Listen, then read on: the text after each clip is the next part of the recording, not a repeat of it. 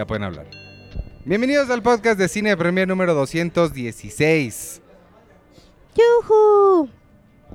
Hola. No, hombre, están prendidísimos Oye, los yo, dos. yo grité yuju y te me, quedé, te me quedaste viendo como eso Porque- estuvo mal. No, Entonces ya no me animé a hacer más pensé, que, manifestaciones de mi felicidad. pensé que tu yuju venía acompañado de algo más. Como un hola, soy Penny Oliva. No, hola, soy Penny Oliva. ¡Yujú! Yo solo dije Tú. hola. Y luego, Y ya, estaba esperando a que alguien dijera hola, para que yo dijera, ¿cómo están? Qué gusto saludarlos. Amigos, bienvenidos. hoy estamos de nuevo en la locación remota. Estamos hoy grabando desde lo que parece ser una playa por el calor Lo que parece ser una playa. sofocante que hay. Hoy sí me gustaría ir a una playa. Puedes ¿Cuál es su meterle mu- playa de ci- cinematográfica favorita?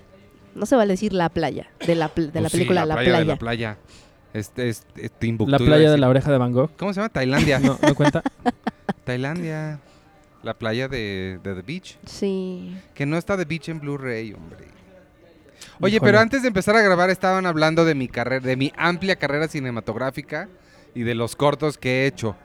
Cuéntenles a los podescuchas, porque de eso estaban hablando y eso nos quedó registrado. Está, Arturo, estabas diciendo que yo era el próximo Damián Chazelle y que te Híjole. recordaba a Tarantino. Eso no pasó Diles nunca. todas esas cosas. No sé por qué prenden el micrófono Pero te queremos mucho. y ya no dicen eso. Eso no pasó. Eso no quiere decir que no pueda hacer todo lo que tú quieres ser, Iván. Exacto. Yo les estaba contando porque fíjense que este fin de semana vi Narcos 2, 3. Tres. Narcos México 2. Dos. Ah, Narcos México 2, claro. Ah, no, a la 3 apenas se va a filmar. Sí. Y este resulta que no sé cómo se llama su personaje porque no me lo aprendí. Miguel Ángel. No, no, no, no. A la de Diego. No, no, no. Pero hay una chica que sale ahí que es la hermana de los dos hermanos, creo que son Arellano Félix. No sí, sé. sí, los hermanos Arellano, Fe- Arellano Félix. Esta muchacha se llama Mayra Hermosillo y es fue la protagonista de mi corto Hija de un hombre invisible y me dio mucho gusto cuando la vi en pantalla porque le está yendo bien. Todo el mundo que se asocia conmigo le va bien, mira. Luis Gerardo, esta niña Fernanda Valadez, Que ganó en Sundance. que ganó en son, todo el mundo. Sí, es cierto, Fernando Soy, Valadez. soy un semillero de talento. menos, menos nosotros. Ah. sí. Necesitamos. Bueno, no sé qué tipo de éxito me gustaría. Me gustaría. Uy. No, pero es que ese es un éxito que no puedo comprar con dinero. O sea, poder comer lo que sea y que no me caiga mal. Ese es, eso es el éxito. Pues comes y vomitas. Se llama bulimia. Y nadie te va a decir nada porque eres millonario. Sí, me Te va a vuelvo decir, cállate bulímica. y los golpeas con tus millones. Oigan, Sergio no está porque está en una misión investigando el coronavirus. Oye, sí fue, sí fue a la región cerca del coronavirus. Qué y loco, tengo yo no hubiera miedo. ido. Tengo miedo. Tú- sí pero tú podemos ya lo decir a traes. dónde fue, no a qué fue. ¿Tú ya lo traes? Se fue a Tokio. Fue a Tokio. Yo te traigo. Oye, yo hoy sí tengo gripa. Tengo Tec- miedo. Técnicamente sí tienes un coronavirus. Recordemos que el coronavirus es una ¿Gripa? de- No. es un tipo, o sea, es un tipo de virus. Eh, la gripa es uno, el flu es otro, Sí, sí. influenza. Y este, no, creo que influenza es otra cosa. Sí, y el coronavirus que salió nuevo, es otro. ¿te acuerdas de la fiebre aviar? Ujú. Ese también es un Gripe tipo de- aviar. es Pues un el tipo nombre, de- el nombre que la OMS le puso fue COVID-39. Ahí está. No sé si es el- hay Sí, es, 38 es un antes. tipo de coronavirus. Lo que sí es que el otro día escuché que hay gente en otros países. Ya ves que la gente, pues. Hay, sí hay Curiosa. gente en otros países, sí, Sí. eso es cierto. Sí, yo me, me sorprendió porque yo no sabía. Pensé que todos vivíamos aquí en la Ciudad de México a veces porque se a veces siente, se siente se que siente somos. como que todos vivimos aquí. Exacto. Y más los que manejan sobre constituyentes y Sí. reforma y bueno, en fin, etcétera. Y escuché que la gente en otros países estaba googleando Corona Beer y luego la palabra virus. O sea, la gente creía que el virus tenía que ver con la cerveza Corona, porque como bien dice el eslogan de cerveza Corona, es la cerveza mexicana más vendida en el mundo Wow. y hasta en Friends tienen cerveza Corona. Entonces, to- eh, eh, Corona existe en todo el mundo. O sea, pensaron que era el coronavirus, era patrocinado por Corona. o- Tenía- más bien pensaron que tenía algo que ver con la cerveza. No sé específicamente Ah. qué era lo que creían. Si creían que tomándola te ibas a contagiar o algo. Corona la gente- Beer Virus. La gente estaba buscando Corona Beer Virus en, en ¿Qué Google. cosas chistosas habrá como en las búsquedas de Google? Debería de haber un... No, la gente se debe cagar de la risa con lo que googlean. Pues Wire tiene su sección Eh, sí lo han visto, ¿no? No. Google- de Google Search, Most Popular. ¿No lo has visto? Ah, sí, es bien padre. Es, es increíble, sacan así ah, las entrevistas. Ah, ya. Las, sí, las entrevistas. De. Y le ponen lo que la... Autocomplete la gente, las cosas que la gente ha buscado de la gente Ajá. en internet. Hay unas bien, bien chistosas y hay unas bastante ofensivas. Sí. Pero la mayoría son chistosas. Oigan, esta semana de qué vamos a hablar, porque claramente como Sergio decidió irse a Tokio, otra vez no vamos a hacer las, las más esperadas. ¿Qué era? La- Yo siento que ya hay que abandonar ese, el de la década. No, ese sueño. Estamos en febrero. Algún día, no algún día. sí está lo bien. vamos a hacer y va a quedar bien padre. Claro, porque la, porque la década empieza en el 2021. Ajá, pero Exacto. ya sí terminamos el, diva- el debate. Esta semana se estrena, mira, se estrena Just Mercy, Buscando Justicia, que Arturo vio. Se estrena Honeyland, el documental que llevo semanas hablándoles. Waves, Las Olas. Uy, El llamado salvaje, que también viste. uy. Se estrena una que se llama Love Me Not. El Aro, capítulo final. Y todos les vamos a creer que es el capítulo final. Descarga siniestra. Ok. Dos veces tú. Mantarraya, los espíritus ausentes. Y la balsa. Yo la balsa tengo ganas Oye, de verla. Ahora sí ¿Es no vi adaptación de la canción? el, No. ci- el cierre no me permitió ver Ah, no nada es la de barca, esas. ¿verdad? Yo vi tres de las que dijiste. Pues felicidades, puedes empezar hablando de Buscando Justicia. ¿Sí la encuentran o no? Just Mercy. Bueno, les quiero contar que esa película me llevó la última vez a Los Ángeles. Porque Ok. allá entrevisté a Jamie Foxx, que me enteré que al señor no le gustan los, los QAs.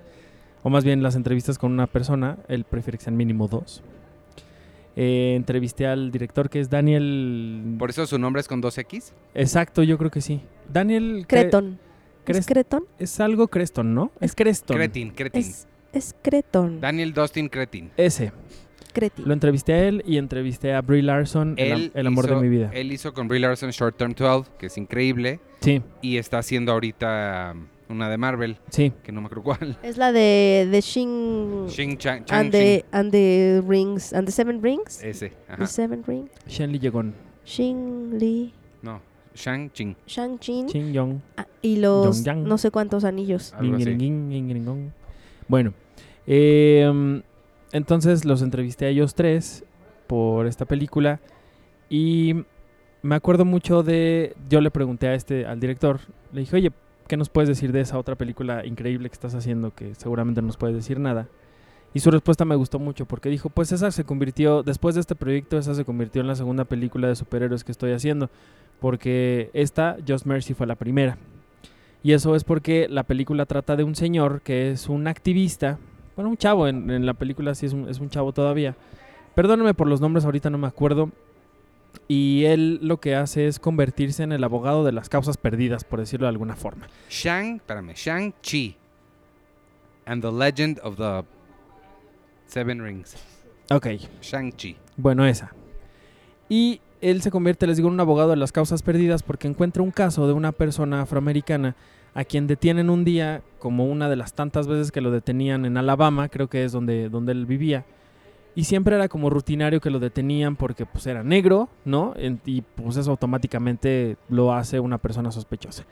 Y lo que sucede es que esta persona lo encarcelan por el asesinato de una mujer, un crimen que él no cometió.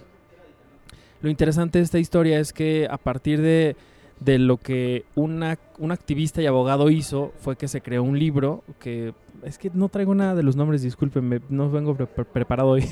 Pero eh, a partir de esta historia crean esta ficción que habla justamente de, pues de entrada los, los estereotipos que podemos llegar a tener contra la gente que, que nada más por ciertas apariencias o porque si tiene tatuajes o porque se viste de cierta forma automáticamente sospechamos de ellos y nos sentimos inseguros y atacados. Y también de este, de este sistema judicial en Estados Unidos bastante malo en el que automáticamente eres eh, culpable y mañana te pueden sentenciar a, a la silla o a la inyección letal y ahí te quedaste y nunca saben realmente qué fue lo que pasó. También nos habla mucho del, corazón enorme de esta gente que a pesar de eso está luchando contra este tipo de, injusticias y que aún sin, sin poder tener recursos o apoyo de alguien, más que de su propia gente que está alrededor de ellos, logran hacer algo por cambiar su comunidad, como en este caso, que es este abogado, que ahorita les digo cómo se llama, que él logra que esta persona, eh, que es el, el personaje de Jamie Foxx, logre salir de la cárcel, que se, que se aclare el, el- Eh, Michael B. Jordan es el que hace la- Michael a B. Jordan. al a- abogado. al abogado, sí. Michael B. Jordan. Entonces es, es una historia bastante, bastante interesante que, que de cierta forma me sorprende cómo, cómo se perdió un poco entre la temporada de premios y demás, porque sonaba muy fuerte para... Cuando yo los entrevisté estaban a punto de llegar a, a- a Toronto, al, al Festival de Toronto, y sonaba por la historia, yo, la, yo tuve oportunidad de verla en aquel momento, yo dije, esta va a ser la típica historia que le encanta ver y premiar a- a- a- a la Academia de Hollywood y a todos los premios. Michael B. Jordan se llama Brian Stevenson. Brian Stevenson, gracias. Y Jamie Foxx, Walter Macmillan. Exactamente. Entonces, eh, a mí me sorprendió mucho que de pronto se perdiera como en, pues en toda esta vorágine de películas que tuvimos. Sin embargo, no creo que sea una mala película. Creo que es una película, les digo, que tiene mensajes bien bonitos, que habla de todas estas cosas que, que de cierta forma la sociedad hemos venido repitiendo una y otra vez desde hace décadas.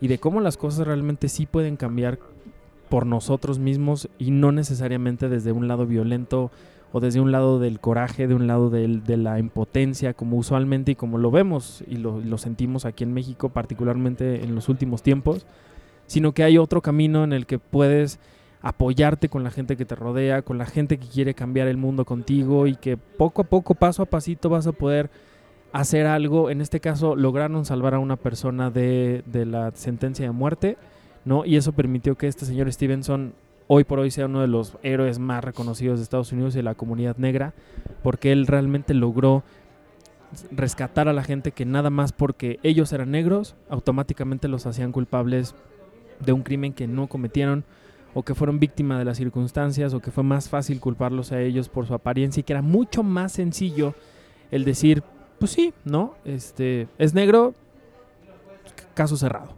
Sí tiene la película un tanto de, de, mm, de este como heroísmo que, que también le gusta a los gringos de, de, pues vaya, de ellos ponerse como justamente los héroes y que ellos son capaces de, de- de sobrevivir a cualquier cosa y son increíbles y demás.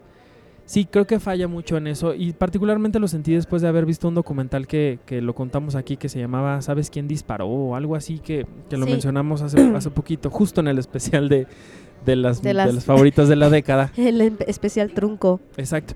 Que en este documental que, que ya les había mencionado, ahí sí se van literalmente a las entrañas de cuál es el problema, ¿no? Y de este racismo estúpido y desmedido que hay en Estados Unidos. Y acá de cierta forma sí está muy matizado. Y sí no sé, como que siento que se quedan muy a la orilla de, uy, hasta aquí llegamos y ya no vamos a meternos en más problemas porque no nos, vaya, como que no les dio, no se atrevieron a, entrar en este tipo de, de- de polémicas a lo mejor. Pero, pero de cierta forma sí es una película muy bonita, que les digo, sí termina con un mensaje muy bonito y que, pues sí, ojalá que no se pierda entre, entre esta invisibilidad que terminó teniendo en, en la temporada de premios. Brie Larson lo hace espectacular, Michael B. Jordan también lo hace espectacular. Me encanta ver este tipo de actores que vienen de un universo como Marvel haciendo otro tipo de historias y además haciéndolas muy bien. Además, eh, Brie Larson, que siempre ha sido muy, muy cercana a este director, cada producto, cada producto que él hace, ella está involucrada. Y me acuerdo mucho que yo le pregunté, bueno, ¿y cómo es volver a trabajar con él una vez más? ¿Es más fácil? ¿Es más difícil? ¿Ya sabes lo que tienes que hacer? Mi hijo es como escuchar una canción una y otra vez, pero con una, con una octava distinta, me decía. pero ya sabes lo que tienes que hacer, pero siempre es algo nuevo, siempre son grandes retos.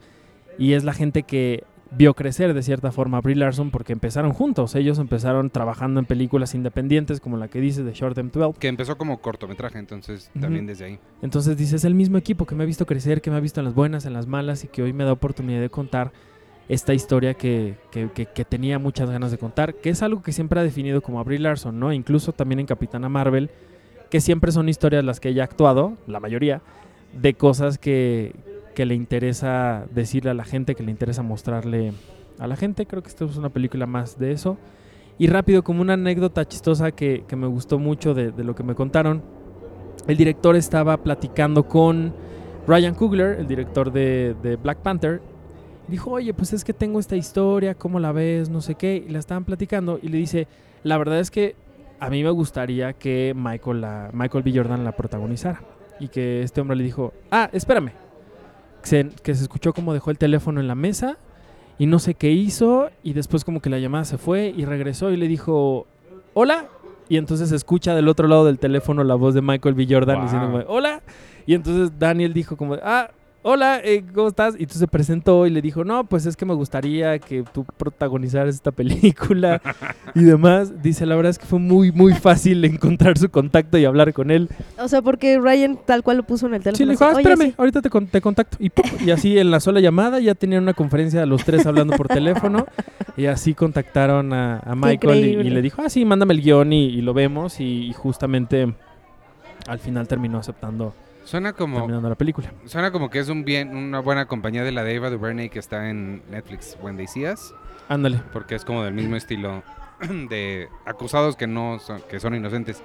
Y la pregunta que me genera es, si Daniel Dustin Cretton siempre ha trabajado con Brie Larson y no quiere hacer ningún proyecto sin Brie Larson y ahora está dirigiendo Shang-Chi and the Seven Rings, que es de Marvel, ¿va a salir Capitana Marvel en Shang-Chi? A ninguno de ustedes dos le podría importar menos, mi pregunta.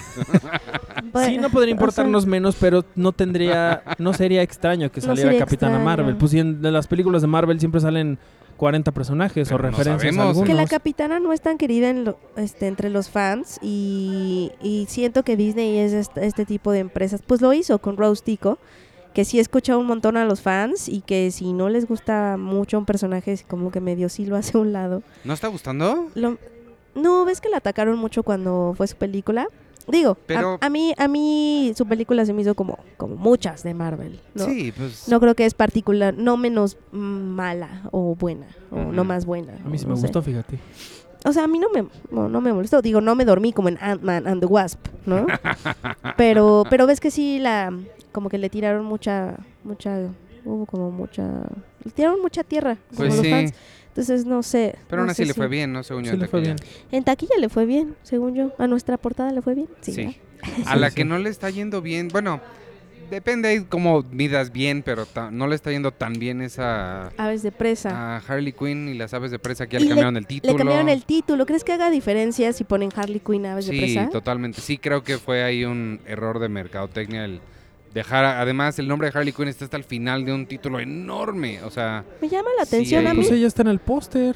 pues sí, pero si lo ves en la marquesina nada más dice Birds of Prey Sí. y nadie conoce Birds of Prey. A mí me a mí me llamó la atención lo que Arthur mencionaba que si había eh, tú sí habías leído con mucha gente que la había odiado y a No, mí- bueno, a mí en mi crítica me pusieron unas cosas. ¿En serio? Sí, no, cañón. Pero ah, ah, la película está bien, o sea, a mí me divirtió bastante y siento que Margot Robbie lo hace muy bien, o sea, no la siento no la siento particularmente menos mala que vuelvo a decir lo mismo Ant and the Wasp, que está No. como hasta hasta abajo porque O Suicide Squad. o Suicide Squad, que fue una cosa horrible. Y más bien ahí, en la crítica, si criticabas mal a Suicide Squad, eras un vendido hacia Marvel. O sea, sí, Sí. había gente que estaba defendiendo.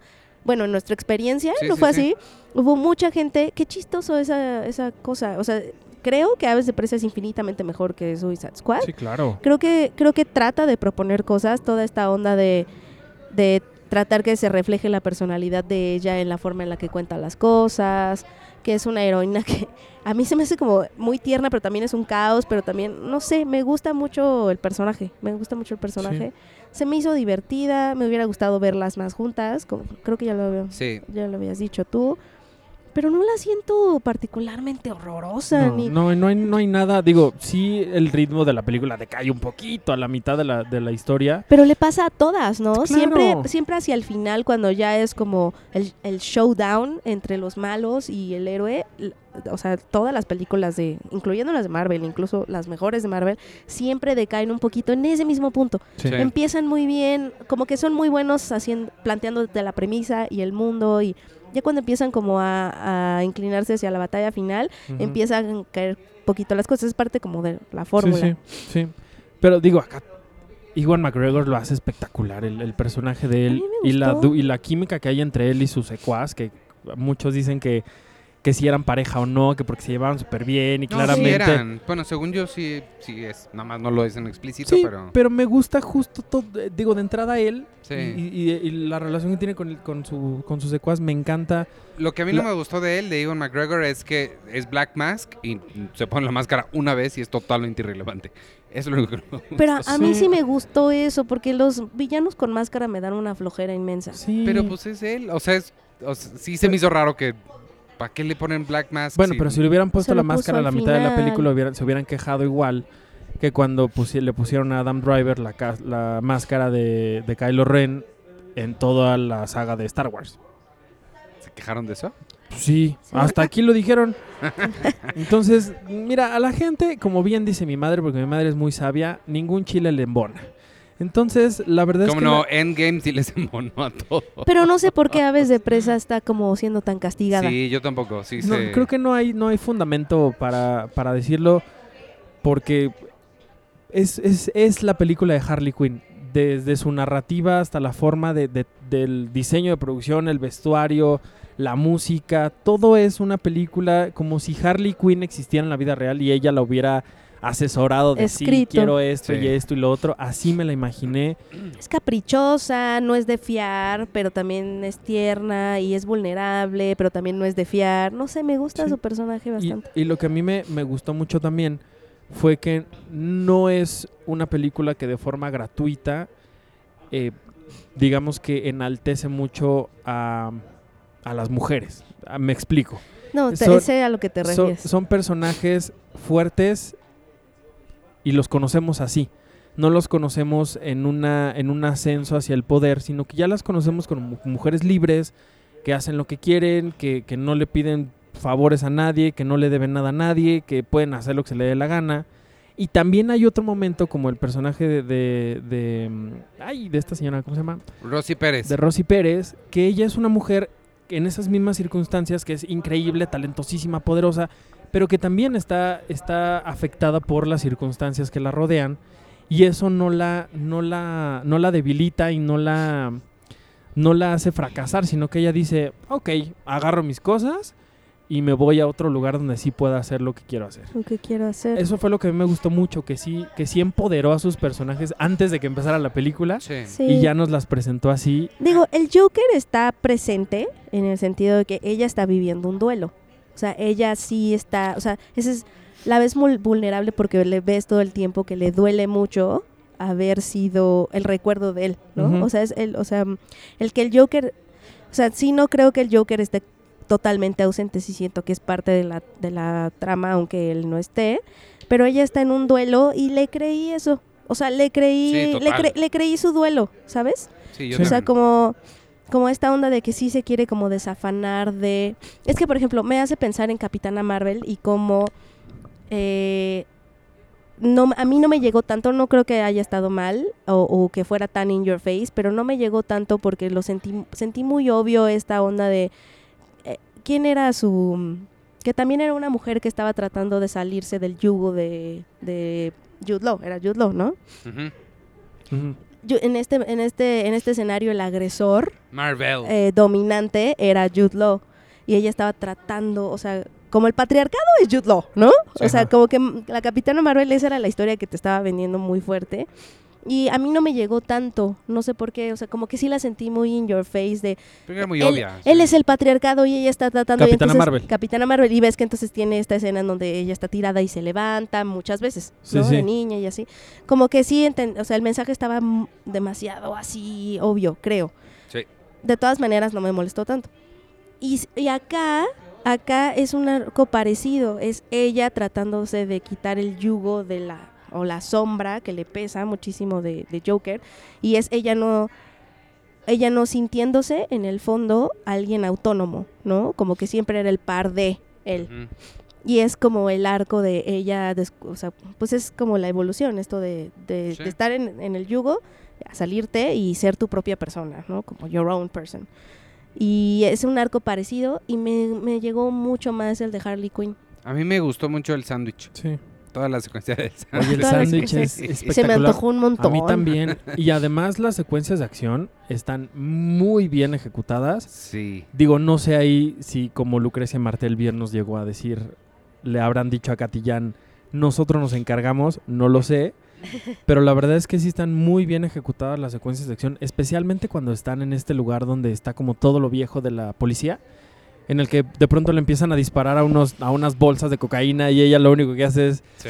tomar un, un buen respiro de aire y, y- y justo toda esa secuencia, y creo que en, re- en general todas las secuencias de acción, incluso la que termina con... La del agua está bien padre. Es, todo está bien padre, todo está bien padre. o sea, a mí me gustó Sí, muchísimo. no, no sé por qué está siendo tan castigada en taquilla. Sí es algo que me llama mucho la atención porque no trae trae todo lo que lo que caracteriza a, a- lo, o lo que ha caracterizado a todas estas películas de superhéroes. Lo tiene todo e incluso tiene menos de las cosas que nos molestan siempre de, la- de estas Exacto. cosas, como de, de estas cosas in your face, de con diálogos te digo lo que es el feminismo, o sea, un poquito tiene eso, pero no tanto. También ella es como súper alocada, no sabes, no Yo sabes qué está haciendo, es tierna, Yo creo que el error de marketing ahí fue distan justo distanciarla de Suicide Squad. O sea, tanto. Sí, porque si el marketing era completamente diferente, en ningún lugar te decía que era spin-off. O sea, sí quisieron hacerla completamente separada a, a una película que le había ido increíble en taquilla. Entonces yo no, es que yo tampoco creo que el- Sí. la gente común, o sea, fuera de los que estamos como Claro. pendientes de esto, no creo que ellos sepan Que es la, que, la, que la directora y que no sé, o sea, no, no creo que eso sepan y les importe. Creo que quieren ver cosas reconocibles. Claro. Y Birds of Prey no es un título particularmente reconocible. Pero por ejemplo, Guardianes de la Galaxia tampoco Pues sí, eh, es que ahí en no ese te... momento. Pero ahí la marca es Marvel. O sea, ahí sí lo que mercadean es Marvel. Marvel. Y ellos y ya se acá DC no es una Sí. marca tan Ahora, No. yo, yo, yo hubiera creído que justo con la imagen de Harley Quinn hubiera sido suficiente, porque recordemos el, el suceso que, que ocurrió cuando Escuadrón Suicida. Ese Halloween todo el mundo se disfrazó de, De Harley Quinn. y- e incluso hasta ahora se sigue como re- re- remembrando mucho la- el papel que tuvo ella en aquella película. Y en realidad lo único que te acuerdas de esa película es ella. Y es Margot Robbie Sí. interpretando e incluso la versión de Margot Robbie de, de Harley Quinn. No te acuerdas de las otras Harley Quinn que ha habido en otros momentos. A lo mejor sí, pero esta ha sido Sí. como demasiado icónica, como que pegó mucho en la quién cultura. sabe, sí está- Sí, no lo sé. Vayan a verla, Sí, amigos. Digo Bueno, yo, el pequeñísimo termómetro que de pronto llegamos a tener en nuestras redes, y, y particularmente leyendo algunos comentarios que me pusieron en, en mi crítica, unos comentarios muy bonitos, sí eran mucho contra el contra el discurso de justo una película dirigida por una mujer, protagonizada por mujeres, producida por una mujer. pero como en contra del discurso. como que estaban diciendo... O sea, enojados por eso. Ajá. Y no daban, los, los que yo leí obviamente, no daban argumentos sobre la trama, sobre la narrativa, todo o sea, era tal cual así como de, ay, era una película porque es que está es de la dirigida". agenda feminista, de no sé qué, y bla, y es una Yo el que- porquería. El que leí, no sé, no en tu crítica, porque esos no los leí, o no sé si alguien puso lo mismo, pero yo la, la, el comentario estúpido que leí en algún lugar era que era una película que no es, que se olvidaba de quién era el fan de Harley Quinn. Y para este tipo que escribió, porque obviamente era un hombre que escribió esto, Harley Quinn, parte de lo que era era muy sexy. Y como aquí no está semidesnuda y todo el tiempo, ya se había en la cabeza de este señor olvidado de su público. Entonces, ah, ok. esa era como la lógica. de-. A mí sí me late que, que sigue siendo un poco así. ¿Sí? Yo creo que, que la Pues mayoría del, del- público, o la- más bien, Pero además, ¿quién puede ver a Harley Quinn incluso una vez de presa y no pensar que es sexy? O sea, no es, sí, se No es- o sea, también- también no, este- no entiendo bien el comentario. No porque, o sea, entiendo que no, que está padre dejar de sexualizar, ¿no? A, a todas las mujeres que vemos en pantalla porque también son seres humanos. Este, pero tampoco entiendo de dónde no la ves sexy. Sí, o sea, como Y es como, tampoco es como que hubiera pensar- salido... me da mucha desesperanza. Sí. Yo te digo, creo que sí mucho del- de la negatividad o del fracaso, entre comillas, que ha tenido la película, sí creo que viene tristemente mucho de ahí. Ay, pues que de Capitana Marvel a mí me quedó muy claro que mucho venía también de ahí, que la era- porque también el marketing estaba como muy empoderador de, de mujeres, ¿no? Y no sé, o sea, no sé, si- o sea, si eso es lo que molesta, la verdad está muy triste, Sí. porque llevamos años en el otro extremo. O sea, Pues sí. Pero aparte, ¿por qué tendría que eso ser malo? no sé. No entiendo. Yo tampoco. Sí, es bien rara la, la respuesta de la gente. Y nada más, me acordé ahorita, ahorita de justo cuando entrevisté a Brie Larson.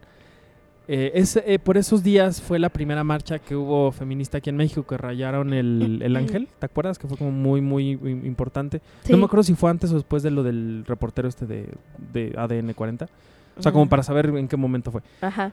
Y yo le pregunté a ella, le dije, tú has sido una, una inspiración y has sido una persona que, pues vaya, que se ha, se ha atrevido a hablar de, de personajes, le ha dado vida a personajes que quieren Claro. empoderar esta lucha. Sí. Y le dije, ahorita en México está pasando esto, ¿qué le dirías a la gente que te conoce, que, que pues, te admira por tus películas y que ahorita está justo en esta marcha? Sí. Y me dijo algo bien bonito que fue que estoy con ellas. Que ya sea aquí o filmando o en cualquier parte del mundo, siempre voy a estar con ellas, siempre las voy a apoyar y siempre voy a creer en su palabra.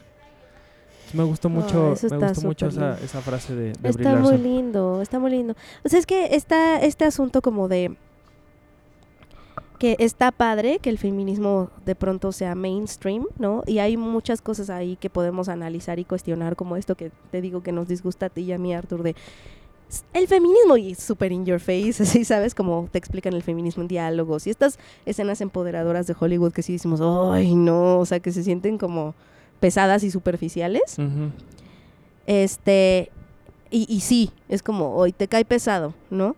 Por otro lado, también siento que es importante que esto se, se haga mainstream, ¿no? Porque también es importante que alcance a públicos masivos y que esos mensajes pues estén ahí y otro tipo de representaciones, aunque sean muy mainstream, aunque, eh, aunque se metan a la cultura pop, ¿sabes? O sea, como que hay esa contradicción ahí, como de que A medio te molesta que estén en la cultura pop porque pues obviamente todo lo que está en la cultura pop o todo lo que es mainstream, pues eh, lo mainstream es parte de las estructuras de poder dominante, etcétera.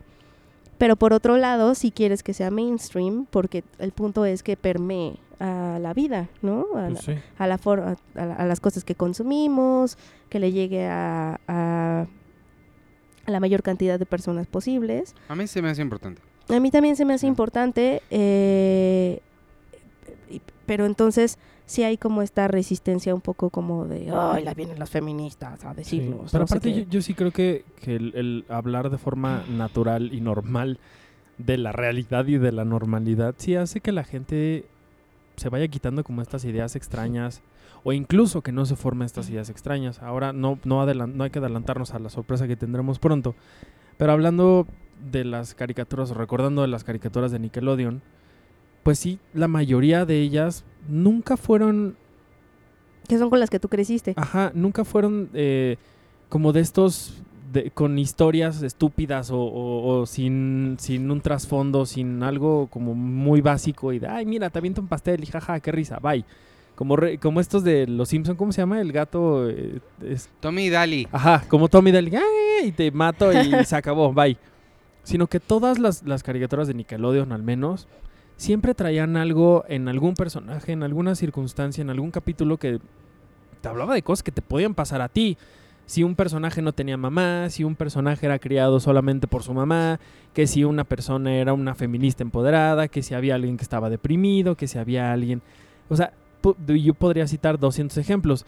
Y creo yo, de cierta forma, me gusta pensar en mi, en mi cabeza eh, romántica, que eso hace que a lo mejor mi generación, la mayoría, no todos, traigamos como este chip como de, ah, claro, es normal estar triste, es Sí. normal que dos hombres se amen, es, que- normal que esto pase. Eso se llama normalizar. O sea, Sí, lo que hace, lo que hace justo el que esas cosas estén en lo mainstream y en, es justo normalizar, normalizar las cosas, Pues ¿no? sí, y que no lo tomes a mal y que cuando un niño diga, ah, ok, está bien, y que crezca y crea, crea, crezca con esas ideas Ajá. de que está bien, y de que no pasa nada. Y me da, me da como mucha desesperanza que, que, que una película que hable de empoderamiento femenino o que, o que incluso aunque traiga este marketing, este eslogan de poder a las mujeres, bla, bla, bla, moleste tanto cuando está el otro. O sea, también hay muchas películas que se marketean con esta onda de testosterona, machismo, masculo,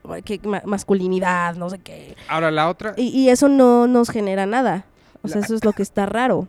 Ajá. ¿no? Sí. La otra cosa que yo creo que fue también otro error de, igual también eso es marketing de, de Harley Quinn, es que a diferencia de Capitana Marvel, es que lo que me hizo pensar esto, que estos mensajes tan obvios, quizá para nosotros que entendemos un poco más de matices, se nos hacen muy obvios. Pero para un- un- una persona de 7 años, Claro. no es tan obvio. Y ver a una niña, como en el caso de Capitana Marvel, pararse muchas veces, que le digan Claro, literalmente, sí. para una niñita de 7 años sí le funciona ese mensaje. Claro, claro. Y ahí el error de Harley Quinn. Harley Quinn es rated R. Harley Quinn es para adultos. No es una película que está mercadeada para niños. Entonces, ahí puede ser también el otro error en que un, un- un niñito no va a ir a verla y no va a ver todo este mensaje porque la película no está hecha para ellos. Claro, pero por claro, ejemplo, pero entonces, o sea, tú como adulto que estás viendo eso, me preocupa más que lo, o sea, que no conectes tú cuando se supone que de adulto, pues eres más consciente. no debería, o sea, como, como que, o sea, siento que hay mucha, que hay muchas personas que a lo mejor nunca han escuchado hablar de, nunca han tenido estas conversaciones. Sí, ¿no? claro, claro. Y entonces una película de cultura pop puede ser justo la forma de llegarles. O sea, muchas personas. Y, yo, y yo me, incluiría, o sea, hasta hace poco yo también, ¿no? O sea, como que en, estos cinco años nos hemos vuelto feministas, ¿no? Eh, pero, o sea, si hay un punto en tu vida en, el que tú, aunque tengas 25 años, tu nivel de conversaciones de género es como el de la niña de 7 años. Ya vemos muchas personas así.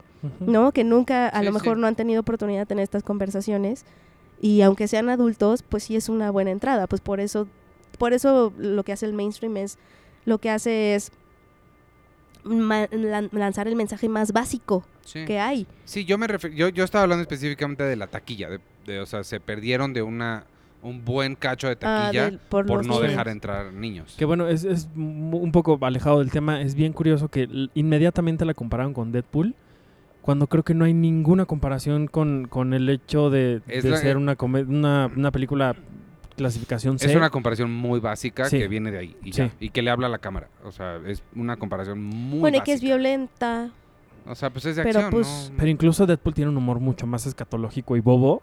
Y la violencia es mucho más fuerte. o Ajá, sea, que aquí. Sí. Sí, aquí estoy pensando en las escenas violentas y está... Pues está lo de la cara. Bueno, la- lo de la cara está como medio fuerte, pero también ella le da de comer a un humano a su llena, ¿no? Pero, o sea, y nada más se ve la mano que está ahí, se la está comiendo la hiena. Pero sí, no es, realmente Sí, no. no. es tan violenta. No, a mí me encantó la playera de Rosy Pérez. sí, Esa sí, padre. es espectacular. Sí, pues está, está interesante, ¿no? Analizar Sí. por qué, por qué aves de presa. Pero el cine, amigos, el cine siempre es una cosa que te reta, que te enfrenta a tus a tus ideologías y que te hace cambiar de mentalidad para bien, ojalá. Pues dense la oportunidad de ver cosas que no son específicamente las que han visto toda la vida, ¿no? Si han visto 19, 42, 600 películas de Marvel que ya están hechas de una forma, pues vean otra cosa que a lo mejor va a ser distinta, que les puede gustar también. Pero véanla sin prejuicios, porque ya cuando uno entra a la sala de cine ya diciendo, "Ugh, ya va a empezar esto, guácala. Pues también es como, ¿Y con qué prejuicios te enfrentó el llamado salvaje?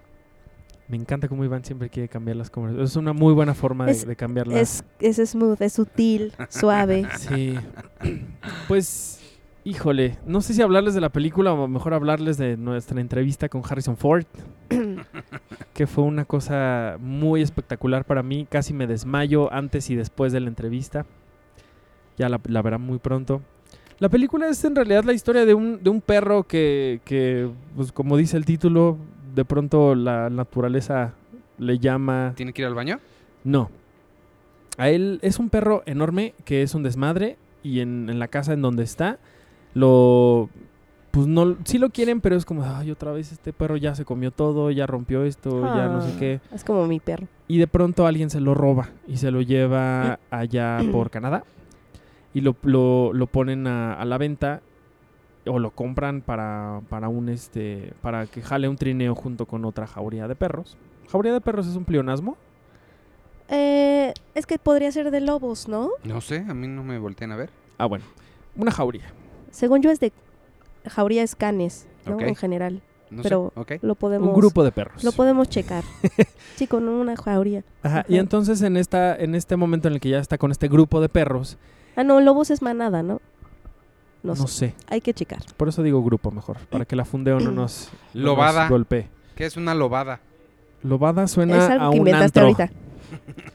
o Bueno, y una bebida. Bueno, y entonces en este, en este ya, en este momento en el que está con los perros, los demás perros están ya entrenados y saben bien lo que tienen que hacer porque están liderados por el macho alfa de la, de la manada. Y este perro, como es un desmadre, pues empieza a molestar al macho alfa con su ineptitud. Pero de pronto hay una cosa que es literalmente el llamado salvaje que le dice, sin palabras obviamente, así como de, no, tienes que hacerlo bien, tienes que hacerlo así. Y entonces este perro ¿Se empieza... aparece en el cielo como el papá de Simba? se aparece un, lobo por ahí en algún lugar. no, Simba. Oye, eh, sí, es, jauría son perros, porque son los perros que cazan. Ah, Lo- lo- los perros que, lo- el grupo de perros que cazan es la gracias. jauría. Entonces, sí son perros. Gracias. Entonces, este perro de pronto empieza a convertirse en un perro muy poderoso Ajá. y termina derrocando al perro, al macho alfa de la jauría. Y Ah, tal cual es el underdog. Ajá, y entonces se convierte en el héroe porque entonces ya él puede y eh, porque aparte el, el macho alfa era horrible y grosero y le quitaba la comida a los otros perros.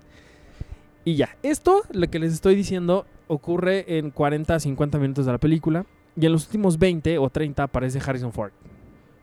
Hola, ¿se acuerdan de mí? Pero él qué hace? Él es una persona que también huye de su vida y se va a vivir allá por, por Canadá, en el Yukon y estos lugares hermosos donde pues solo hay nieve y demás. Y un día cuando este, este trineo de perros llevaba el correo de un lugar a otro.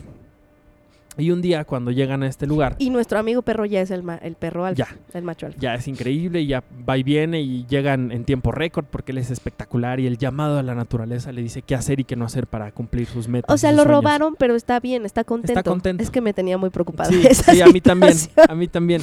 Pero, pero está contento, está bien. Porque a Es lo un- mejor es está un más contento pleno. que en su casa porque él quería hacer cosas. Exacto, acá lo puede hacer y no pasa nada porque hay nieve. Entonces no puede romper nada porque ya todo está cubierto de nieve y roto. Entonces, eh, cuando llegan a, a este otro lugar, en uno de sus tantos viajes, le informan al dueño del trineo, que es el señor de amigos, el, el- el negrito, como dice mi mamá. Ay, ¿cómo se llama el Omar, actor? Omar algo, Sai, ¿no? Omar Sai. Omar Sai.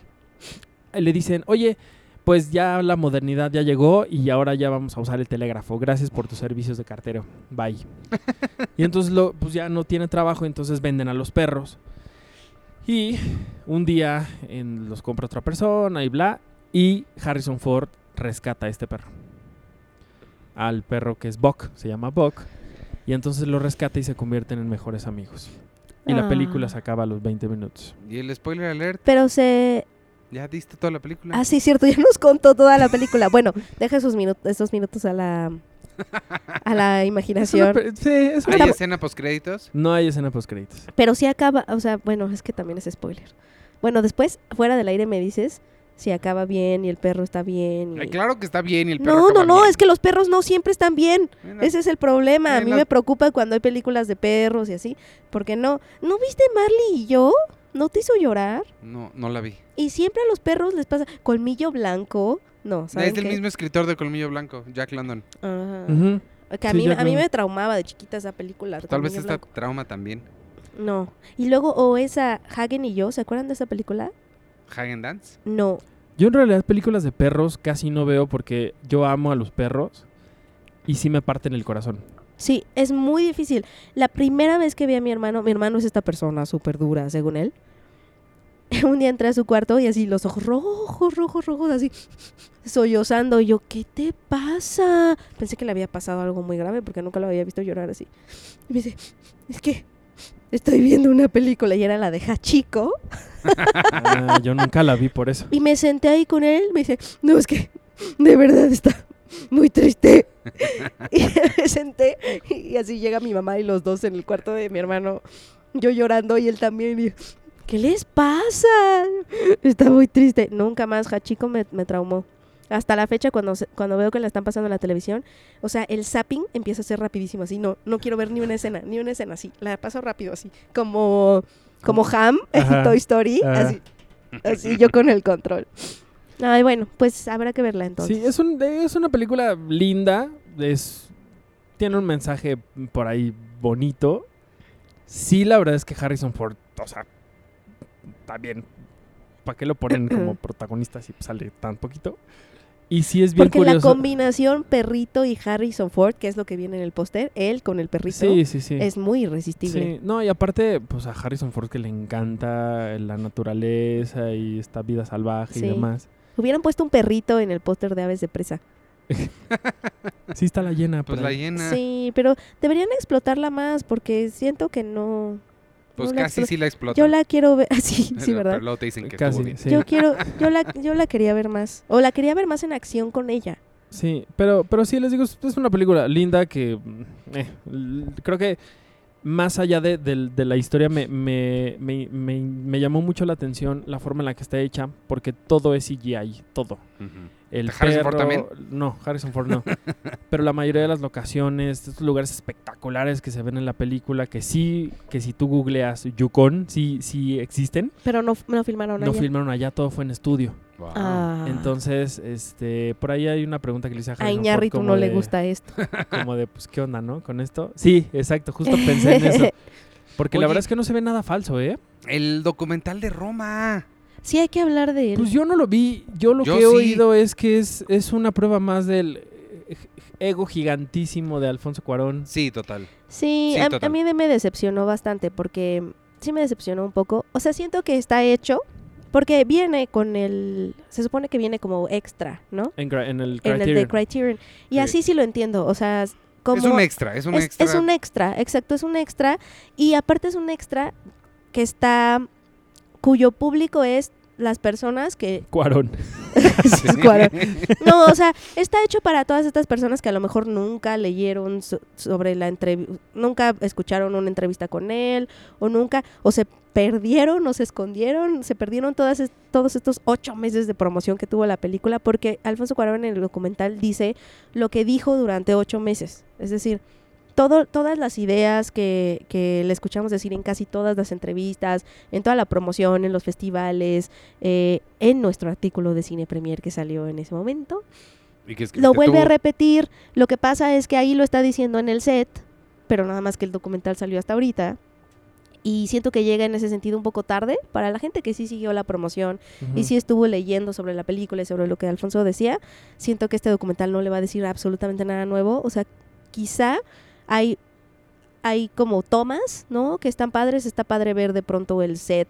¿no? A mí eso es lo que me gustó. cómo hicieron el set este de mm, reco- de, de la reconstrucción de la calle de Baja California ahí en Vallejo, que es un set muy impresionante. Eso está padre, pero por ejemplo, a mí sí, sí llega un punto en que es raro que, que solo él sea el entrevistado. O sea, Porque es está él Marina hablando. paradita en- Estaba Eugenio Caballero, Sí. además, o sea, Eugenio Caba- o sea, yo siento que esa película mucho también es Eugenio, ¿no? Y Bárbara. Estaba Eugenio Caballero, eh, supongo que también Bárbara estuvo ahí en el set, Marina de Tavira. Hubiera estado increíble ver, eh, escuchar a los vestuaristas, a las maquillistas, a los de props, ¿no? Que nos dijeran de dónde vinieron estas cosas, estos pósters de Echeverría. O sea, hubiera estado padre como, ser, como que el documental fuera más insider. Y sí llega un punto en que es muy raro que nada más sea Alfonso el que está hablando. O sea, se siente como que el documental realmente no entró a la filmación y es extraño. Sí. Es extraño, porque además lo que dice Alfonso no es nada nuevo. O sea, después, ¿cuánto, estuvi- cuánto Roma estuvo dominando como los medios? Muchísimo Sí. tiempo. Bueno, pero y a saber dice que lo sí. mismo. Vete a saber cómo estaban los, los humores, los ánimos en ese set. Que si le preguntabas a alguien, no, oye, no sé qué. Claro, a mí me hace pensar que no tenía ese acceso, ¿no? El documentalista, que solamente... Porque entiendo que... y- pero es que, sí. O sea, la- es un documental que es muy, muy aburrido. A mí, a mí la cosa que también me llamó mucho la atención, que va por esa misma línea, pero es eh, Alfonso Cuarón muchas veces te dice lo que otra gente que está ahí atrás de él estaba pensando. Esa es la parte que a mí se me hizo raro escucharlo a él, porque él dice, no, pues yo le dije a los actores que esto, esto y esto. A Yalitza la sacamos de aquí, de aquí, de aquí. Le dije a Eugenio que, que esto, esto y... En lugar de preguntarles a ellos, o sea, ¿por qué Sí, estaba la Eugenio gente? me dijo esto y yo le dije esto.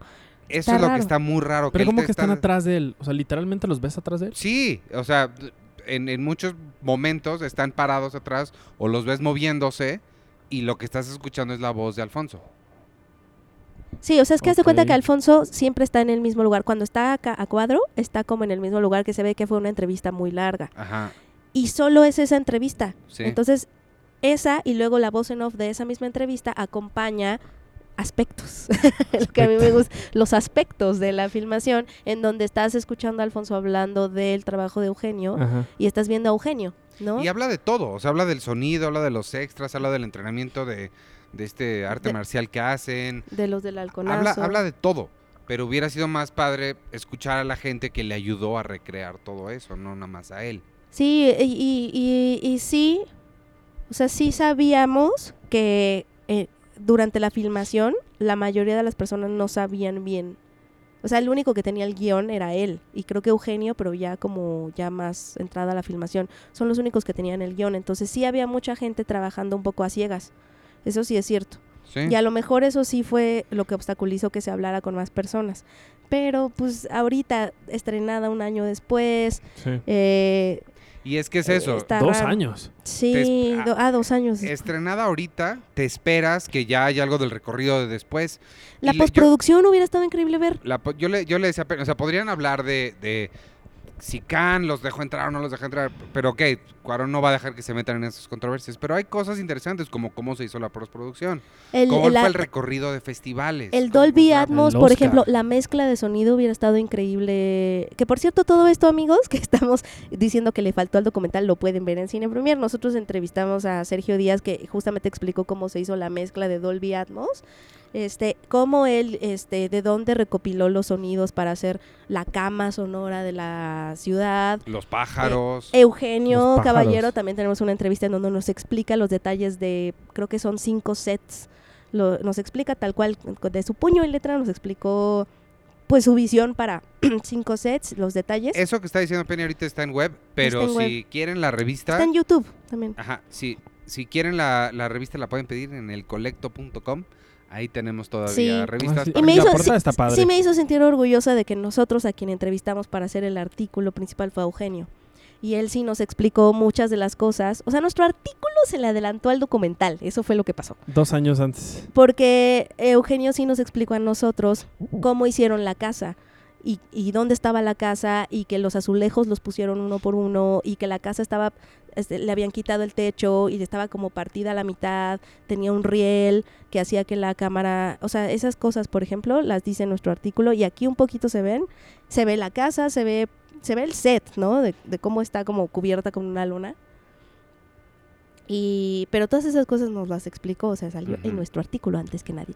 O sea, y hubiera estado increíble verlo. Claro. O, o hablar con... Imagínate todas las cosas que Eugenio no pudo haber dicho en ese documental. O sea, Pues es que creo que ese justo es el gran problema. Props. Imagínate la gente que... la- imagínate con lo que la gente de Roma, que trabajó en Roma, no podría decir. sí. Pero creo que esto ya obedece a otras cosas más No, complejas. eh, incluso antes de meterte a la controversia hay cosas feas. Hay cosas muy bonitas que decir de esa película. Postproducción. de otras voces. Sí. o sea, Es muy raro que en el making of no haya nada de, pro- de- en el documental de making of no haya nada de postproducción. Sí. Es muy extraño. Por cierto, ¿qué tanto sale Galo Olivares? Siempre está, Sí, o está sea, ahí junto a la cámara todo el está ahí con, junto a la cámara, o sea, el colaborador fo- fotográfico. Está todo el tiempo aparece colaborando.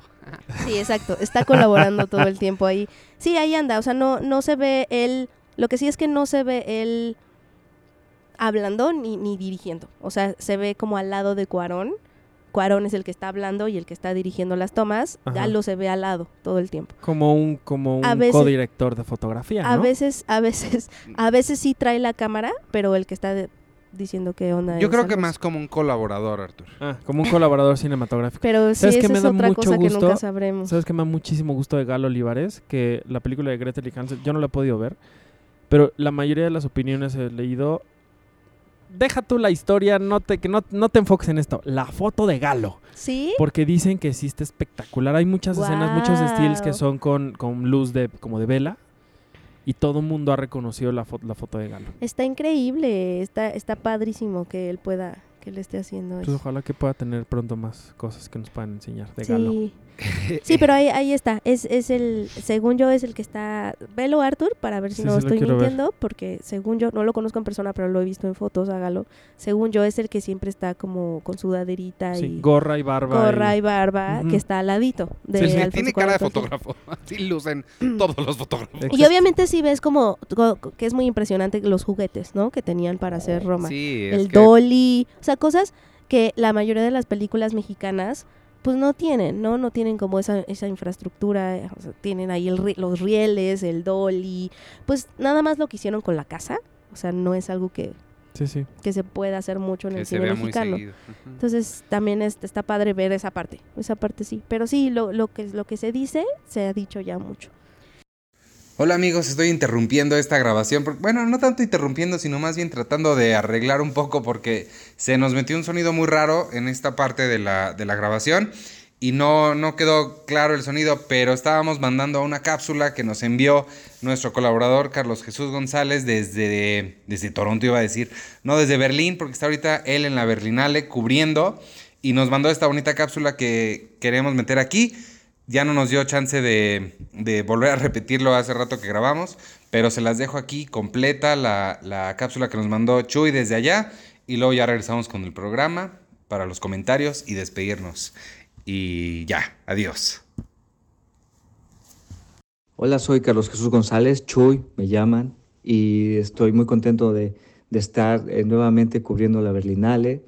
Ya es mi, mi, mi participación número decimoséptima, si no me equivoco, y sin duda es un festival que me encanta porque es conocido que, que la Berlinale es el festival más político, muy comprometido a nivel social también, y creo que eh, sin duda es, es- eso lo hace de- distinto un poco a, a festivales un poco más mainstream como puede ser Cannes o incluso Venecia.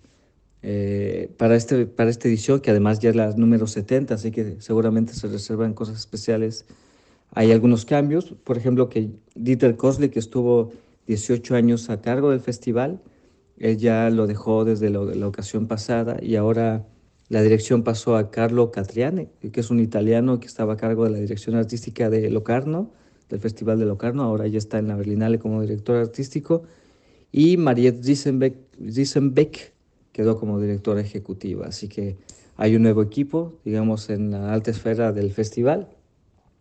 Y por lo demás, pues eh, más allá de que no hay nieve, y generalmente para esta época del año en Berlín ya hay nieve, no la hay, pero lo demás continúa de la misma forma. Hay otra vez siete secciones y hay 18 películas en competición en la parte, digamos, en el, la clasificación más importante de este festival. Vamos a adentrarnos un poquito a, a- a lo, lo que son las, algunas de las películas más, más llamativas de competición. Yo mencionaría Berlín Alexanderplatz porque está basada en un libro mítico alemán de Alfred Döblin que se llama también Berlín Alexanderplatz. Además ya hubo una adaptación en 1931, muy, muy conocida en Alemania y más conocida aún es una adaptación a serie que hizo el, el mítico director Fassbinder. Y bueno, esta es una adaptación también de un alemán que se llama Burkham Kurbani, no, no, no sé de dónde sea su origen, pero es alemán, nacido en Alemania. Y bueno, veremos que es una versión, digamos, moderna de esta, de esta novela, una adaptación moderna de esta novela de, mítica de Döblin. También tenemos, por ejemplo, este, la directora de, de la película, esa película tan bonita con Michelle Williams que se llamó eh, Wendy Lucy. Ahora este, viene con First Cow, primera vaca, así se llama esta película de Kelly Reichardt o Reichardt. Y, en esta ocasión se va como un poco cine de época, está ambientada en el siglo XIX en Estados Unidos y tiene que ver con un inmigrante chino que llega a Oregon y que en el fondo habla sobre fronteras la película, por lo que se anuncia. Para esto, un pequeño paréntesis, no hay que olvidar que, que para esta edición el director del jurado es Jeremy Irons. Y no sé, eso también como que le da un peso bastante significativo a lo que es el conjunto de la Berlinale en sí. Eh, volviendo a las películas, pues ya que ahora Corea después de Parásitos eh, está como en boca de todo el mundo, hay una película coreana que se llama The Woman Who Ran, que dirige Sang So Hong. Ella vino hace en 2017, estuvo con una película que se llamaba On the Beach at Night Alone. Y en esa ocasión eh, su actriz, Min Hee Kim, ganó el, el, el, oso de plata por mejor actriz. Eso fue en 2017. Y ahora pues nos llega con una historia de una chica que se encuentra con tres amigos aprovechando que su esposo se va de, de viaje de negocios y es un poco como eh, la confrontación con, la, con amistades antiguas que al, a lo largo del tiempo han, han, se han transformado, digamos. Un poco que les ha alcanzado la vida y los ha, los ha cambiado y es esa confrontación entre esta persona y sus antiguos amigos. También este, está la película Irradiated, que es de una coproducción de Camboya y, y, y Francia. La dirige Riti Pan y habla sobre eh, eh, personas que eh, sufrieron radiaciones a partir de la guerra y aparentemente son inmunes a, a, esta, a las radiaciones. También está, hay dos coproducciones en competición mexicanas. Una es el, el, Prófugo, que dirige la argentina Natalia Meta, que está basada en un libro argentino, una historia de terror. Y la otra es Siberia, de, mítica, del mítico Abel Ferrara, ¿no? ese gran director de, de, El Rey de Nueva York o de Corrupción Judicial, pues tiene una coproducción con México que, que, que protagoniza eh, Willem Dafoe y en la cual también participa Daniel Jiménez Cacho. Me llama mucho la atención esta, estas coproducciones que, digamos que más allá de, de, de, algunos nombres como Jiménez Cacho y demás, como que no están ambientadas en México, ni mucho menos. La que sí, este, digamos que en, en, esencia es más mexicana, es esa esperada película de Samuel Kishi, que vino aquí con Somos Maripepe, le fue muy bien hace unos 5 o 6 años. Ahora viene con, con Los Lobos para la sección de Generation K. Es una tuvimos la oportunidad de hablar con él y me parece que ahora en la, en la revista impresa de febrero está esa entrevista. Y bueno, él está muy ilusionado a traer esta película que, que protagoniza Marta Reyes Arias y están los hermanos Najar, dos niños. Es una historia de niños donde un poco eh, con tinte autobiográfico en la que los niños, pues eh, ante la ausencia de la mamá, porque se van a vivir a Estados Unidos, eh, pues para que no sientan, no la extrañen, no sientan esa ausencia, la mamá les deja algunas historias o relatos o cuentos grabados con su voz. Un poco de eso va esta historia de Samuel Kishi, que, que es la verdad, la estamos esperando con mucho gusto acá, pues toda la comunidad mexicana que está muy al pendiente de lo que ocurre en la Berlinale. Y bueno, ya les estaré yo informando un poquito más sobre lo que va ocurriendo en el festival. Creo por todo lo que les he comentado que va a ser un, una edición bastante buena, eh, con cambios quizá que serán más visibles ya que estemos dentro, ¿no? Con la, el cambio de dirección del, del, que les hablé. Y bueno, este, ya estaremos al pendiente y avisando ahí al equipo de Cine Premier de cualquier cosa que, que, que ocurra. Y eh, en su momento también, si todo sale bien, enviaré una nueva cápsula. Hasta la próxima, pues. Abrazos. Porque la semana pasada preguntamos que cuál había sido su parte favorita del Oscar. Y esto nos respondieron. Nada más voy a leer los de YouTube. Eh, Beca So dice, Arthur HD es porque High Definition, preguntas existenciales. Y Híjole. nos acabas de, de, de, comprobar, Beca So, que no nos has que escuchado no desde el oído. principio. Escucha Híjole. más. Yo tengo una pregunta que va complementaria a esa, Arthur, y ahorita le contestamos a Beca. Eh, estoy viendo, estoy reviendo, volviendo a ver Community en Amazon. ¿Sale Hilary Duff en Community? No tengo la menor idea. Ahorita te enseño la foto que le tomé a la pantalla y se me olvidó mandarte. Estoy casi seguro que es ella, pero es un papel muy pequeño, entonces no sé si te la voy a mandar. Oye, me la nominaron a los Razzie. Pues así ha por de la estar su película película de, de, Marilyn Manson. Está espantosa. Sí, la película Manson. es espantosa, pero Charlie Manson. Bueno, Beca, Arthur HD es por Hilary Duff, porque es muy fan. Melissa Paola nos dice, apoyo a Iván. Claro que apoyas a Iván. Lo mejor de la ceremonia fue Eminem y lo peor, sin duda, Billie Eilish. Yo no dije que lo peor había sido Billie Eilish, pero lo mejor sí fue Eminem. Diego Delgado. Diego Delgado, qué nombre tan aliterativo. Diego Delgado dice... Diego Delgado. ¿Cuál Luego, fue? luego se burla por mis palabras. ¿Aliterativo? No, ya le estás haciendo mucho daño. Ya de- Para mí, aléjense. Para mí, Joaquín no habló del veganismo. Reducir su discurso a que seamos amables es como tolerar la existencia del otro. Yo creo que habló justo de ser egoísta y cómo eso nos hace la pantalla de, de creernos mejor que el otro u otra. Y que ser privilegiado no quita que seas humilde y que quieras justicia para todos, porque logramos juntos más que pensando en nuestro propio beneficio. Espero que se entienda que uno no tiene que romperse o tener una segunda oportunidad para entenderlo. A mí sí me conmovió cuando es el arquetipo del ser más privilegiado del planeta según lo que ahora se cree. No se trata de ser bueno, solo sé justo. Iván, no creo que el punto sea ser empático. Se trata de ser justos. Ojalá me lean, no es la primera vez que me ignoran. Es que creo que la empatía y la justicia no pueden ir separadas. Gracias de antemano. Sí. O sea, sí, pero no creo que existan. No, no creo que puedan existir unas. Una sin la otra. Eh, Antonio Quintanilla dice, el regalo de las cenas sería muy interesante con todos menos con Arturo. Híjole, ¿Cuál regalo de las cenas? ¿Cuál es el regalo de las cenas? No me acuerdo de qué hablábamos, pues te perderías de una cena increíble. pero no quieren ir a Pero cenar gracias por no querer Arturo. cenar conmigo. Seguramente alguien ah, sí no, querrá. ya, ya entendí. Ya, es que ofrecimos cenas. Ah, sí. Seguramente con alguien sí querrá, amigo. No te preocupes. Yo- Muchas yo voy a-. Yo voy a cenar contigo, Arturo. Sí, Ya los que él- quieran, También- bienvenidos. No, no tengo problema. Ya se, se va a él- perder el de una gran cena, pero bueno. Ya. Jael o Yael, no sé cómo se pronuncia tu nombre, Cervantes. Yael, quizá. Mi momento favorito de la ceremonia fue escuchar el discurso de Joaquín Phoenix. Eh, postdata Checo me dio bastante risa como en algunos momentos de tu este vista a la voz de Sonic no pudiste resistir la risa. ¿Qué? De tu este vista. Entrevista de De- ser. de- De tu entrevista. entrevista. Eh, Vero H. Marín, hola Iván, ¿debería ver la película de Buffy antes de ver la serie? No. ¿O qué recomiendas? Que la veas, pero no la tienes que ver antes de la serie. Está chistosa, pero no tiene nada que ver. Y sale Luke Perry, que en paz descanse y Ah. lo omitieron de los Oscars. oye. Hasta Fernando Luján lo pusieron y él. Ay, no. Eh, de Blue Velvet dice, cuando yo me suscribí a la revista en 2015, me prometieron una playera y nunca me la mandaron, así que por algo Oye. se amontonan los productos. Solo digo, este, escríbenos porque 2015 fue antes de la administración de todos nosotros. Ay, qué horrible que seamos ya esa, ese, ese, mm, ese grupo burocrático que te da esa respuesta. Pero pues es cierto, y ahorita si te suscribes ahorita te, te mandamos, no sé si una playera, pero algo.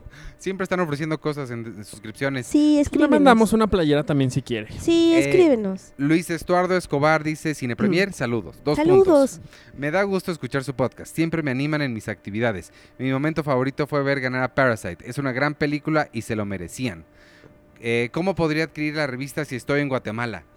Eh, déjame ver, no sé si la podemos mandar para allá. Seguramente, o sea, lo fácil es, si pagas el envío tú, por supuesto que te la podemos mandar.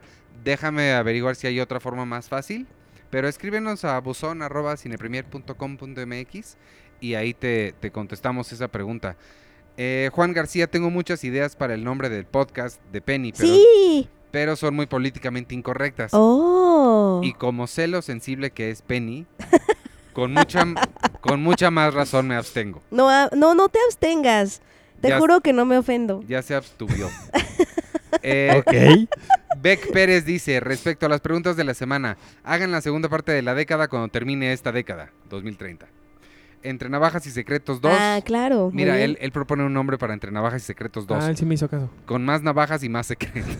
Está padre. Está muy padre. Netflix. Entre más navajas y más secretos. Netflix va a terminar haciendo sus propios premios y va a destronar a los Oscar como el premio más importante ganando una película de Mar Chaparro porque estuvo en el top 10 más visto.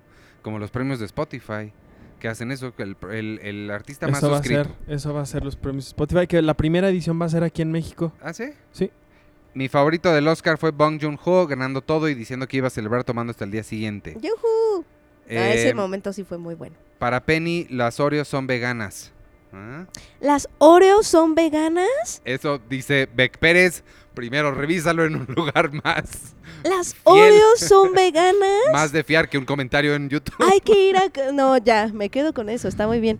Yo lo siento bastante sustentado. Y- Es como vamos los, a los tacos que son ensaladas porque tienen verdura. Vamos a comprar este... Ya ahorita hay, hay, hay un 7-Eleven aquí abajo. Sí. Y sugiere el nombre para tu podcast. Sí. La fiscalizadora. Oh. Híjole, suena a nombre de telenovela de narcos. Alan Cruz dice, Me yo, gusta, me gusta. yo tengo una propuesta para la pregunta de la semana, hacer las nominaciones o al menos las categorías principales del Oscar, pero con las películas que no compitieron. Por ejemplo, Lupita Nyong'o para Mejor Actriz y reparto por Us. Ya se sabe de qué será el podcast de Penny. Puede ser algo como el monóculo de Penny. El monóculo me encanta. Mi parte favorita del Oscar fue cuando Chris Rock y Steve Martin le dicen a Scorsese que les gustó la temporada 1 de The Irishman. Eh, Tainoco Rivera, si regalaran cenas con alguien, no quisiera con Iván porque me regalaría. ¿Te regalaría? ¿Te- ¿A quién te Seguro regala? este Seguro regañaría. te regañaría. Pues, Totalmente, totalmente. Pues si haces cosas mal, pues. sí. Cuídate, sálvate. Arturo, Arturo no llegaría. es posible. Penny puede que se ande muriendo por sus achaques. Los es achaques. más posible. Pero mira, si, si, si vamos a comer a un lugar como... ¿Qué es, qué es bueno? Donde Y- haya verduras. Y a Checo prefiero, prefiero chelear en un bar. O sea, con el único que quiere salir Sí. es con Sergio. La verdad, Checo sí es un buen, es un, es un buen candidato. para la cena. Este, y Marta Cortés, el podcast de Penny se podría llamar Desde el Balcón o ya tropicalizado Balconeando. Ins- Inspirado, Balconeando. inspi- Penny balconeando. inspirado en los personajes de los Muppets, que son dos viejos críticos muy afilados, algo amargados pero divertidos. Ay, me encanta, me fascina. No que mi querida Penny lo sea. Mm. Espero escucharlo pronto. Saludos, Eh. se les quiere mucho. Saludos a Eh, ti, te- saludos. los queremos mucho a ustedes también. ¿Qué pensaron para la pregunta de la semana? Eh, bueno, ¿Cuál era la sugerencia? Ah, lo de las categorías, ¿verdad? ¿Quieres que lea los comentarios del sitio? A ver. Lorenzo Valdés dice, mi momento favorito de la ceremonia de este año fue el discurso de Penélope Cruz sobre su pasión por el cine y por la trayectoria de Pedro Almodóvar cuando ella presentó el premio a la mejor película internacional. Me identifico mucho con lo que dijo. Ah, mira qué momento tan bonito. Y No, eso no lo César- habíamos mencionado. César Higuera puso, me gustó mucho cuando se burlaron de, de lo de Cats y cuando sale la fotografía de Kobe casi lloro. Ah. Y ya son todos. Dejen más comentarios en el sitio, amigos. Sí, lo que pasa es que cambiamos la forma en la que se comenta y según yo por eso han bajado los comentarios ahí. Pero ahí están, que no sean payasos. Este, entonces, ¿qué preguntamos para la semana que entra? ¿De qué hablamos? Eh, hablamos de Camino a Roma. Película de perritos más triste. ¿Qué, qué película de perritos te, hace- te hizo llorar? Ándale, puede ser. ¿Qué película protagonizada o que incluya a un perro te hizo llorar? ¿O te gusta? ¿O te gusta? Sí, que mencionen lo que sea. Te mueve cosas. Te mueve cosas, o te gusta o te hizo llorar, o es tu favorita, o no la puedes olvidar, o la odias. Yo me acuerdo que me gustó mucho Benji. Y, y sí vi chico Y sí está re fea. Oye, es que, ¿se acuerdan de esta? Sí, sí fue, se llamó, ¿era White God? Era Hagen y yo. Ah, la que Los sí. perros se rebelan. Yo no la vi, pero sí sé cuál es. Es un país en donde están como una distopía en donde si tienes un perro tienes que pagar impuestos porque están como prohibidos los perros callejeros y los matan. Y los perros se rebelan. Es increíble. No acaba contenta. Es relativamente reciente. Es relativa. sí? sí? te lo juro. Suena una pregunta del Se, se llama Hagen y yo. Según yo aquí se llamó Hagen y yo porque el perro se llama Hagen. Sí, seguro sí. Y, y se rebelan los perros. Qué miedo. ¿Y tú? Híjole. El, el- ahora, hablando de Roma, el, el Borras es un perro. El borra. Es un perro bonito. Este. Pero no es tu mm, perro ver- favorito del cine, es la película A ver, de perros de películas recientes está el Borras, está la perrita de Brad Pitt en Bueno, Once Upon a Time in La Hollywood. perrita de Once Upon a Time in Hollywood. Sí, sería Sí. una de mis favoritas. Es ¿eh? la heroína. Es la heroína. ¿Qué otro perro hubo reciente? Ella lo hubiera nominado a mejor actriz de reparto. Ajá. Este. el, no me el acuerdo. Borras. No me acuerdo. Pero bueno, sí, las únicas de, de perros que vi que me dolieron fue eh, Marley y yo. Marley y yo y, y ya, creo que sí. Y pronto viene Clifford, The Big Red Dog, que es también un cuento para niños, serie de libros para Ah, niños, sí. sobre un perro que Sí. es del tamaño de una casa. Sí, nunca entendí. Los vecinos saben que existe, ¿no? O sea, es que nunca leí el cuento. Supongo que sí, Mm, ¿saben? Pero la, la ciudad sabe que es un perrote. Supongo Sí. que sí, no sé. Porque no se esconde, ¿o ¿sí? No ¿E.T. sé. E.T. cuenta como un perro? No. bueno, entonces Slin- ya, Slinky es un perro muy bonito. ya vámonos. Slinky. Eh, nos escuchamos la semana que entra, donde ya va a estar de vuelta Sergio, esperamos, sin coronavirus. Que nos esperemos. ¿Qué tal que viene y no lo trae y se convierte en la primera? Es la, el no, no paciente hemos cero. tenido en No ha habido México. casos en México. No ha habido ca- Estaba el, el del doctor del poli, pero ese ya se, de- Sí, se ya descartó, todos- ¿no? Todo se Todos, descartó. ha habido como muchas alertas, pero todos se descartan. Ajá. No sé por qué. ¿Qué tal que Checo es la primera persona? Dios, Dios mío. Ojalá que no. Y, este, y nos escuchamos la semana que entra. Yo soy Iván Morales y me pueden seguir en arroba Iván Morales y en todas las redes sociales de Cine Premier, arroba Cine Premiere con la E al final. Y suscríbanse a la revista y cómprenla y hagan todo lo padre. Y despídense ustedes. Sí, y acuérdense que este es el mejor año para empezar a suscribirse si no está suscrito en la revista, porque va a haber muchas sorpresas y concursos exclusivos y vamos a estar muy pendientes de, obviamente, lo que les gusta, de lo que son fans, eh, para hacer una comunidad muy bonita. Y si me permiten un anuncio parroquial, está mi curso en línea de periodismo Ah, sí. cinematográfico en la plataforma de filmadores. Si tienen, si ustedes tienen interés o curiosidad por eh, el periodismo cinematográfico y quieren empezar a sumergirse como en estos, en estos ámbitos. Eh, Estos menesteres. en estos menesteres, exactamente, gracias, me encanta la palabra menester. Eh, está ahí, eh, es un pequeño curso, pero eh, incluye, es una pequeña introducción como a, como a esto, son los, hablamos de los géneros periodísticos que utilizamos como en esta fuente, ¿no? Tips, lecturas, materiales, pero también incluye la posibilidad de seguir platicando después del curso. Si me escriben al correo que viene ahí y podemos seguir platicando y podemos seguir eh, rebotando ideas y, y, pen- y hablando de dudas o de lo que sea o de lo que quieran de la vida. De las Oreo. de veganas. las Oreo veganas. Si tienen más información al respecto por favor no duden en hacérmela llegar. Sobre galletas veganas cualquier cosa rica que sea vegana bien. Muchas gracias en fil- filmadores acuérdense esa es la plataforma Punto MX, ¿no? Filmadores.mx o no sé si punto .org. No, Creo que es punto MX. Fun- filmadores. En mi Twitter, hasta arriba tengo el como tweet fijo, eh, pre- precisamente el- la liga al, al curso. ¿Y cuál es tu Twitter? Ah, arroba Penny Oliva. Ok.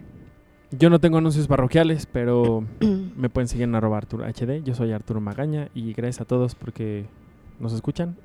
Y gracias a los que- la gente que no quiere cenar conmigo. y a los que sí más. Y ya. Contigo tampoco quisieron cenar, Iván. No, no, ni modo. Este. ¿Qué? Ah, no, no les dije. Si les gusta Seinfeld, escúchenme todos los lunes con Carlos del Río hablando de Seinfeld, un episodio a la vez. Ya está Friends, eh, un episodio a la vez, la segunda temporada completita. Arturo promete que está trabajando ya en la tercera. Sí Y estoy. La y va- la tercera es mi favorita, la verdad. La va a hacer coincidir con el estreno de Friends en HBO. Y este. Y ya. Y por lo que entiendo, sigue Los Hijos del Averno en un en una pausa extendida. y, y- y ya. Nos vemos la semana que entra. Saluden a Checo, arróbenlo y pásenle tips de cómo evitar el coronavirus. Sí. Yo Oigan, y ahora que no estuvo Checo, no hicimos un, un podcast de proceso. ¿Se dieron No, cuenta? Lo hicimos muy bien. Yo tenía miedo porque Checo nos controla, pero no. Y había temas. Había, no había- nos salimos del cauce, Sí. del huacal. Qué bueno. Es porque estamos al aire libre. Y eso Ah, afecta. estamos en la playa, acuérdate. Ajá. Bueno, adiós. Bye.